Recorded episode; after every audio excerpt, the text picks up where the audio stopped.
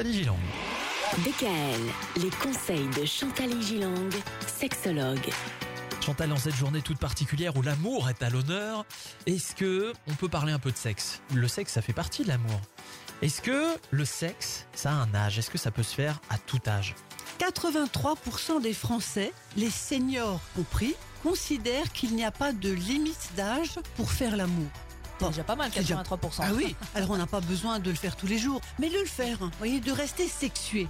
Et les 17% qui considèrent que le sexe a un âge de péremption se situent surtout vers 73, 75, 80 ans. Et encore, moi je vois beaucoup de patients qui ont cet âge-là. Et qu'ils le font quand même. Oui, parce qu'ils disent c'est bien, je reste jeune, je reste en vie, j'ai une relation avec mon corps, avec le corps d'une femme ou d'un homme, c'est très très bien. La baisse du désir pour son partenaire est un grand tabou dans le couple, c'est-à-dire on n'en parle pas beaucoup. Et notre société bien pensante, projective, euh, a tendance à réglementer le sexe, c'est-à-dire ce sexe est déconseillé aux trop jeunes, aux trop vieux ou aux trop malades.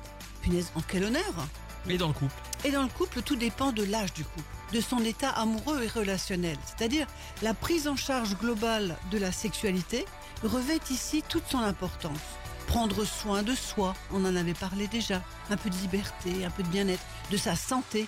Par exemple, c'est important de rester en bonne santé, Ah bah oui. d'avoir une activité physique régulière, 5 fruits et légumes par jour. Oui. Éviter aussi la routine de l'acte amoureux, avoir du respect et de la considération, ça c'est très important pour l'autre. Ne pas se critiquer, je le dis 36 fois à l'antenne, ne vous critiquez pas en public devant la famille, devant les enfants, devant le beau-frère, devant la belle-sœur.